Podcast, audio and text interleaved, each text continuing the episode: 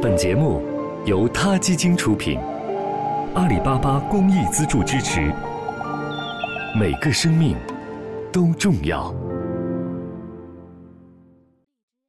听众朋友们，大家好，我是小五，感谢您关注他 Radio。每一天的午后时分，请您和我们一起体味那些动物之趣，感悟动物之美。今天我为大家朗读的文章来自于老舍的《小麻雀》。雨后，院里来了个麻雀，刚长全了羽毛。它在院里跳，有时飞一下，不过是由地上飞到花盆沿上，或由花盆上飞下来。看它这么飞了两三次，我看出来，它并不会飞得再高一些。它的左翅的几根长翎拧在一处，有一根特别的长，似乎要脱落下来。我试着往前凑，它跳一跳，可是又停住，看着我。小黑豆眼带出点要亲近我又不完全信任的神气。我想到了，这是个熟鸟，也许是自幼便养在笼中的，所以它不十分怕人。可是。他的左翅也许是被养着他的或个别的孩子给扯坏，所以他爱人，又不完全信任。想到这个，我忽然的很难过。一个飞禽失去翅膀是多么可怜。这个小鸟离了人恐怕不会活，可是人又那么狠心，伤了他的翅羽，他被人毁坏了，而还想依靠人，多么可怜。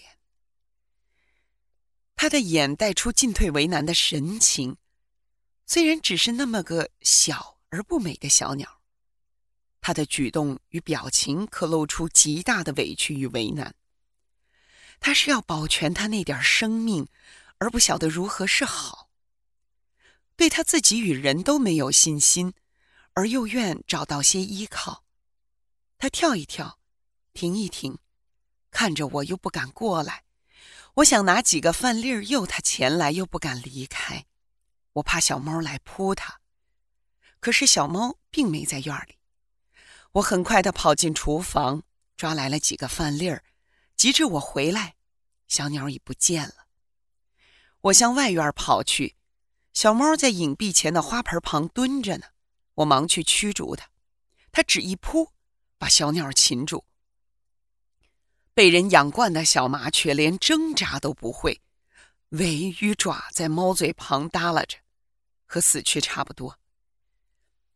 瞧着小鸟，猫一头跑进厨房，又一头跑到西屋。我不敢紧追，怕它更咬紧了，可又不能不追。虽然看不见小鸟的头部，我还没忘了那个眼神儿，那个预知生命危险的眼神。那个眼神与我的好心中间隔着一只小白猫，来回跑了几次，我不追了，追上也没用了。我想，小鸟至少已经半死了。猫又进了厨房，我愣了一会儿，赶紧的又追去了。那两个黑豆眼仿佛在我心内睁着呢。进了厨房，猫在一条铁桶，冬天生火通烟用的。春天拆下来，便放在厨房的墙角旁蹲着呢。小鸟已不见了，铁桶的下端未完全扣在地上，开着一个不小的缝儿。小猫用脚往里探，我的希望回来了，小鸟没死。小猫本来才四个来月大，还没捉过老鼠，或者还不会杀生，只是叼着小鸟玩一玩。正在这么想，小鸟忽然出来了。猫倒像吓了一跳，往后躲了躲。小鸟的样子我一眼便看清了，顿时使我要闭上了眼。小鸟几乎是蹲着，胸部离地很近，像人害肚疼蹲在地上那样。他身上并没有血，身子可似乎是蜷在一块，非常的短，头低着，小嘴指着地，那两个黑眼珠非常的黑，非常的大。不看什么，就那么顶黑顶大的愣着。他只有那么一点活气，都在眼里，像是等着猫在扑他。他没力量反抗或逃避，又像是等着猫赦免了他，或是来个救星。生与死都在这俩眼里，而并不是清醒的。他是糊涂了，昏迷了，不然为什么由铁桶中出来呢？可是，虽然昏迷，到底有那么一点说不清的生命根源的希望。这个希望使他注视着地上，着，等着生或死。他怕得非常的忠诚。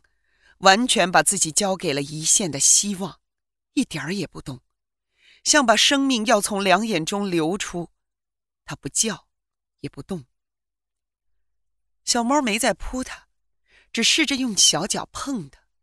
它随着击碰轻侧，头不动，眼不动，还呆呆地注视着地上。但求它能活着，他就绝不反抗。可是并非全无勇气。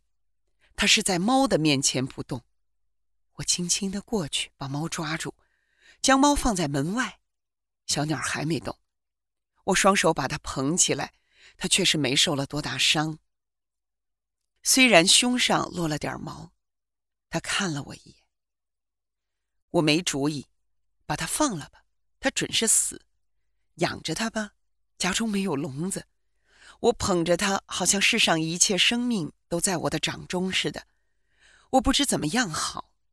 小鸟不动，蜷着身，两眼还那么黑，等着。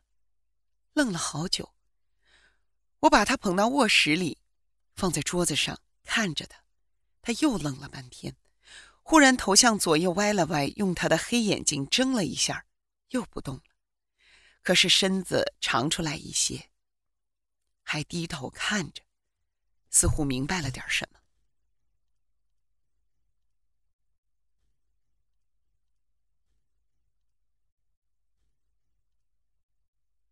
好了，今天的 radio 就到这里了，希望各位喜欢。有什么想说的话，大家可以踊跃给我们留言。这里是他 radio，每个生命都重要。